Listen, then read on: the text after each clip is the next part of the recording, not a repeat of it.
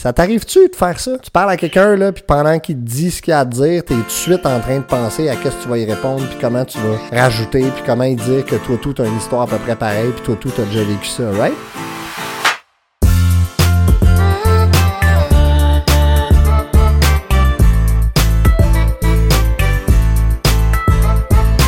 Bon lundi à toi, bienvenue sur mon podcast. Mon nom est Carl Deveau. J'espère que ça va extraordinairement bien. Dans l'épisode d'aujourd'hui, je vais te faire travailler, ok? Des fois, euh, quand je réfléchis à quelle va être la thématique du podcast de la semaine, des fois c'est des citations qui m'inspirent, des fois c'est des thèmes, des concepts.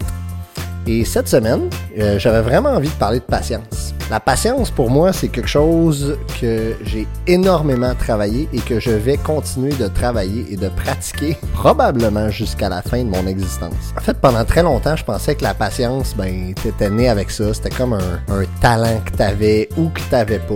Puis, ben, si t'es une personne impatiente, je suis une personne, moi, je suis un gars d'action, puis je suis une personne naturellement assez impatiente dans la vie. Puis, euh, c'est ça. Pendant longtemps, j'étais sûr que c'était moi ça. C'était ça mon identité. Puis, c'est comme ça que j'allais vivre ma vie, à être impatient. Puis ça venait avec comme les défauts de ça. Que ça l'amenait des bons côtés, évidemment. Particulièrement quand, dans un contexte, mettons, professionnel, où est-ce que tu as à faire avancer des projets, faut que tu fasses bouger les gens. En tant que gestionnaire, mon impatience, en général, ça m'a aidé dans bien des contextes. Fait que je vais pas dire que c'est juste du négatif. Mais j'ai appris à comprendre la valeur de la patience fait qu'en espérant que, un, je vais pouvoir te sensibiliser là-dessus aujourd'hui, si, comme moi, tu es une personne impatiente. Et deux, j'ai euh, appris des trucs sur comment la pratiquer, cette patience-là. Fait que j'ai le goût de partager ça aujourd'hui. On vit dans une société où, je trouve, va à une vitesse fulgurante. Je vais dire particulièrement depuis que la technologie est aussi présente dans notre vie. Je vais parler un peu de ça, l'espèce de shift culturel qui s'est passé les dernières années, juste pour comme aider à comprendre pourquoi on est rendu impatient de même. Mais euh, j'ai comme développer des trucs, je trouve, dans certains contextes de ma vie, surtout en tant que père, euh, mais aussi en tant que professionnel, en tant qu'amoureux, en tant que personne dans mes relations, puis dans ce qui survient dans ma vie en général. Fait que j'avais vraiment le goût de parler de patience aujourd'hui, et mine de rien, ça n'a pas été évident de trouver, je trouve, une citation qui fit bien avec ce que je voulais parler. Fait que j'en ai trouvé une que j'aimais beaucoup, c'est une, euh, c'est un proverbe bouddhiste, puis euh, au niveau patience, les bouddhistes sont quand même très hautes, je dois dire. Et la citation, c'est « Be patient everything comes to you in the right moment. Sois patient, tout va venir à toi au bon moment. Alright, on parle de patience aujourd'hui dans Bon Lundi. On passe ça dans quelques secondes.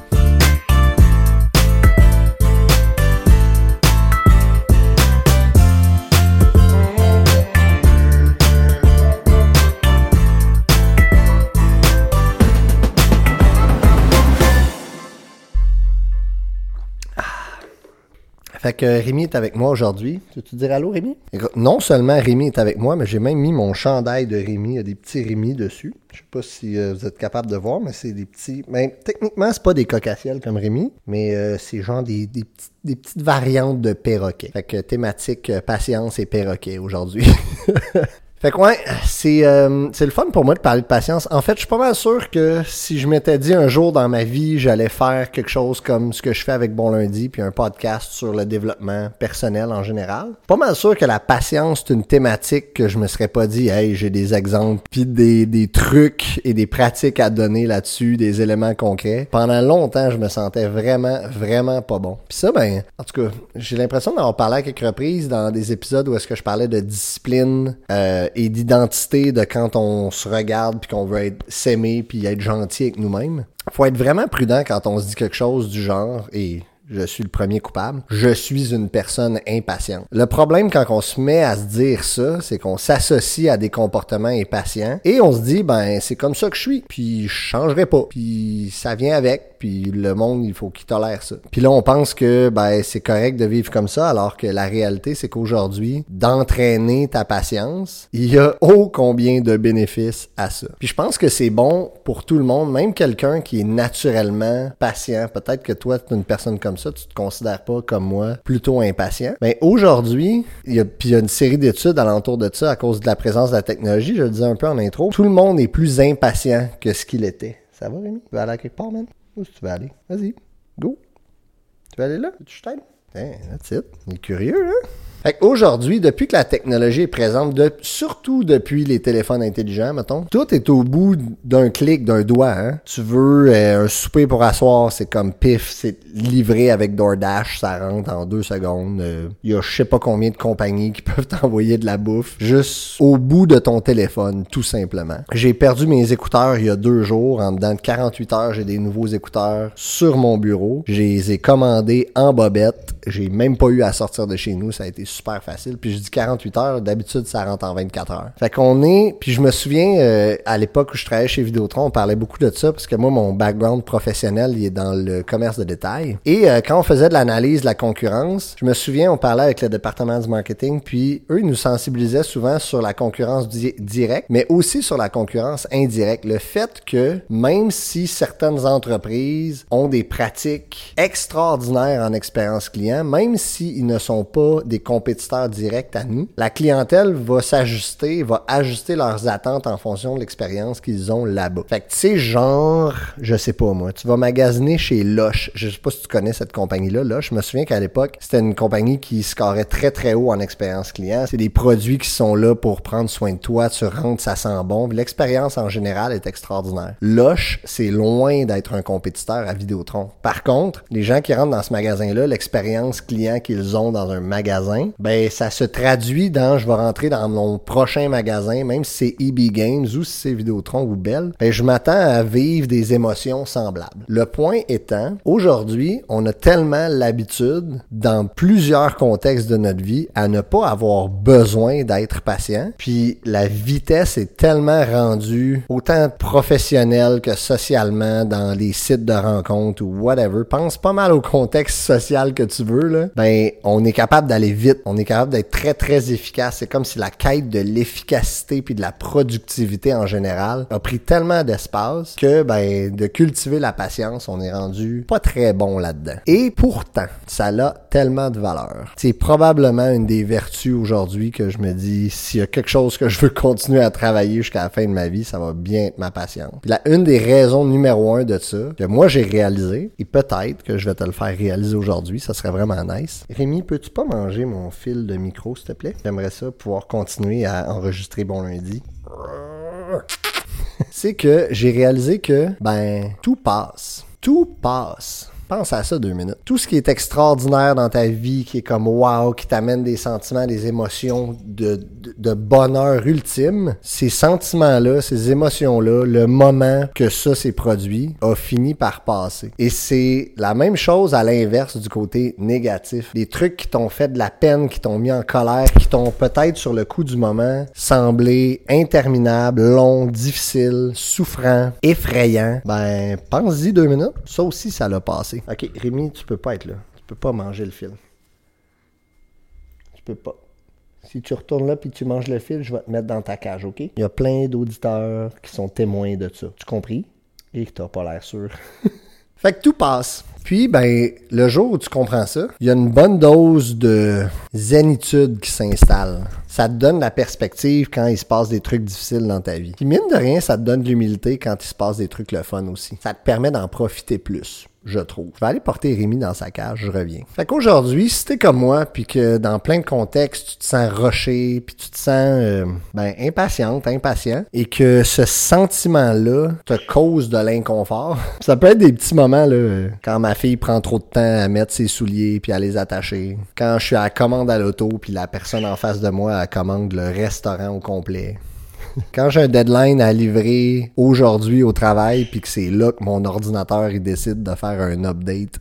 Bref, dans plein de contextes où l'impatience s'installe puis que ça devient lourd dans ta vie, j'ai le goût de te dire, la patience, c'est comme une danse comme apprendre à danser. Il y a du monde qui sont naturellement, on dirait, nés avec cette qualité-là, mais il y a personne qui ne peut pas l'améliorer en le pratiquant. La patience, ce n'est pas, ou l'impatience, ce n'est pas ton identité, c'est une question de pratique et de temps. Et donc aujourd'hui, je te propose cinq trucs pratiques que tu vas pouvoir t'entraîner. OK? Fait que là, tombe pas dans le piège de penser que ah ben je vais faire telle affaire et ça y est, je suis rendu patient. Ça se peut que ce que je vais te partager là aujourd'hui, t'aies ça à pratiquer très très très longtemps avant que ça devienne naturel. Fait que je te propose cinq trucs pratiques que tu vas pouvoir t'entraîner à faire pour devenir, je te le souhaite, plus patient ou plus patient. OK, le premier truc c'est c'est probablement le premier. Écoute, je sais que mes parents m'écoutent souvent dans Bon Lundi, fait qu'ils vont écouter ça, j'ai aucune idée s'ils vont se rappeler de ça. Mais j'étais, je pense que j'étais encore au secondaire à l'époque. J'avais encore euh, ma première voiture, une Nissan Micra, genre 1984,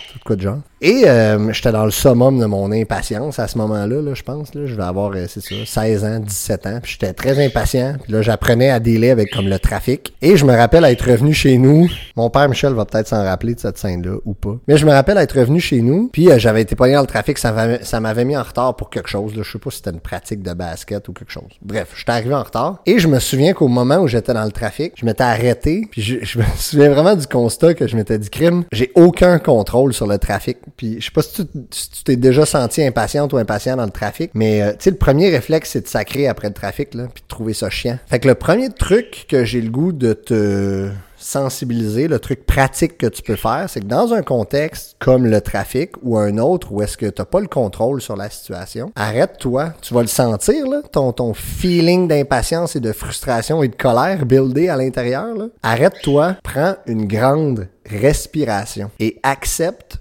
que tu n'as pas le contrôle sur la situation. OK, ça semble abstrait là, comme façon de faire, ça l'est pas du tout. Lâche ton volant, lâche whatever ce que tu as dans les mains, dépose tes mains, parce que c'est pas nécessairement dans le trafic là, mais dans ton contexte d'impatience du moment, dépose, respire, accepte que tu pas le contrôle. OK, premier truc à travailler la prochaine fois que tu te sens dans une situation où est-ce que tu es impatient, tu es impatient. Respire. OK, deuxième truc, entraîne-toi puis je vais même aller jusqu'à dire, force-toi à te mettre dans des situations d'inconfort. Puis ça, je trouve, une des meilleures façons, c'est avec ton téléphone. Si t'es comme moi, sur ton téléphone, t'as genre une notification à toutes les trois minutes, là. Que ce soit la banque, euh, Twitch, Facebook, Instagram whatever. On a, je sais pas combien d'applications qu'on a dans nos téléphones, puis il y a toutes des notifs, là. Ils veulent toutes qu'on clique dessus. Fait qu'il y a toujours des notifications. De grâce, enlève-en coupe si tu peux.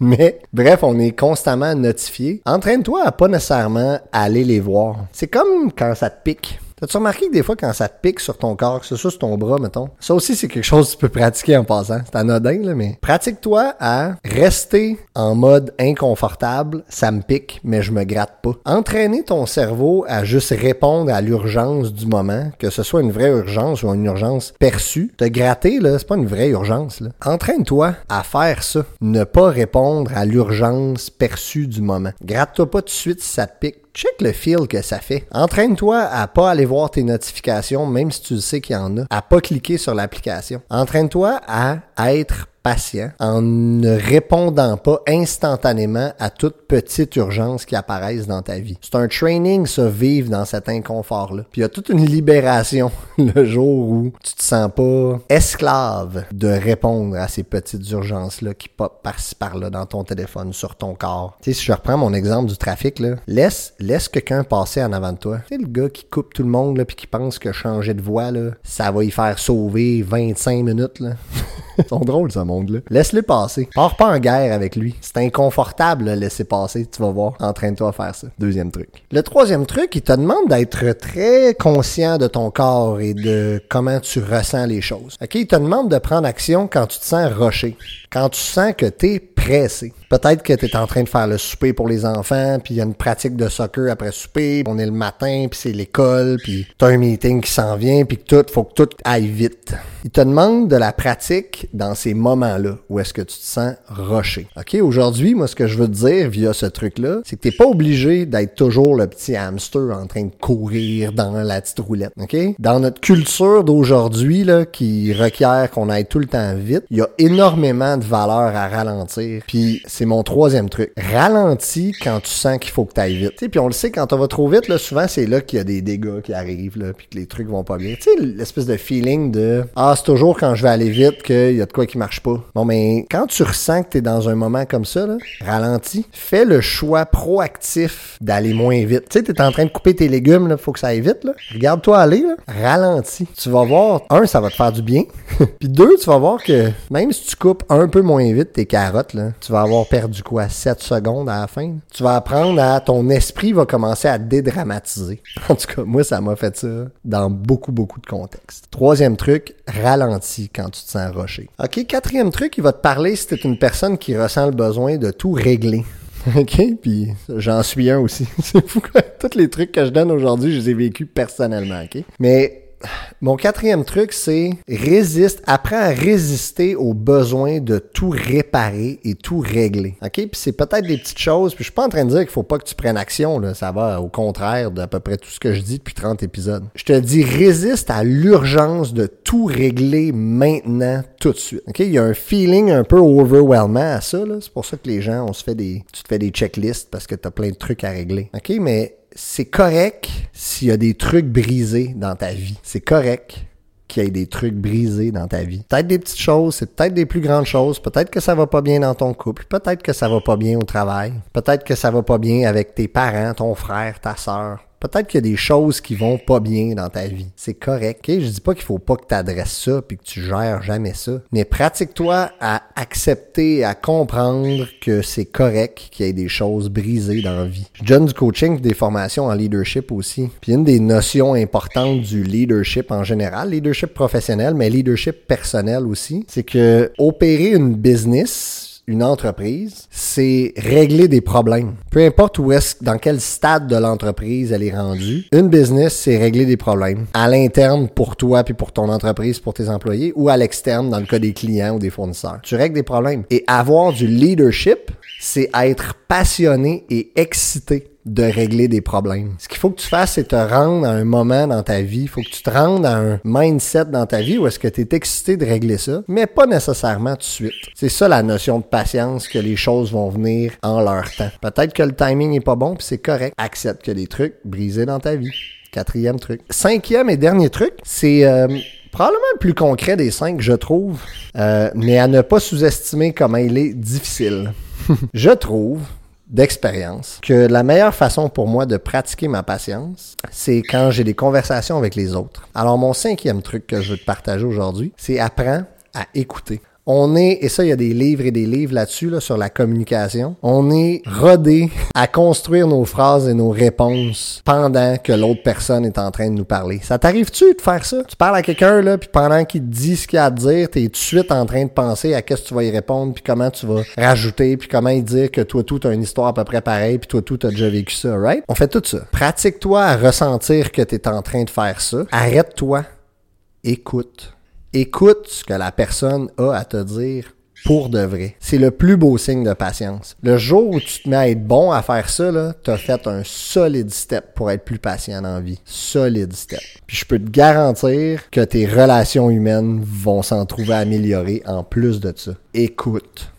Arrête de construire ta réponse. Ça viendra, c'est pas grave. Pas grave s'il y a un petit blanc dans la conversation après qu'elle ait fini sa phrase, la personne. Elle va se sentir écoutée, puis tu vas être gagnant, tu vas être gagnante, et la relation va gagner, puis tu vas apprendre, puis tu vas grandir, puis tu vas devenir plus patient. Écoute cinquième truc. Fait que ça m'a fait plaisir de te parler de patience aujourd'hui. Je pense qu'il faut tous qu'on travaille à être plus patient. On le voit quand on est pogné dans le trafic. On a beaucoup de l'impatience aujourd'hui dans notre société. Fait que si euh, aujourd'hui tu as gagné quelques trucs pour devenir plus patient, puis ça t'a aidé, je t'invite à partager l'épisode de Bon Lundi. Merci à ceux qui le font. Merci de ton écoute. Je te souhaite une excellente semaine, puis on se reparle la semaine prochaine.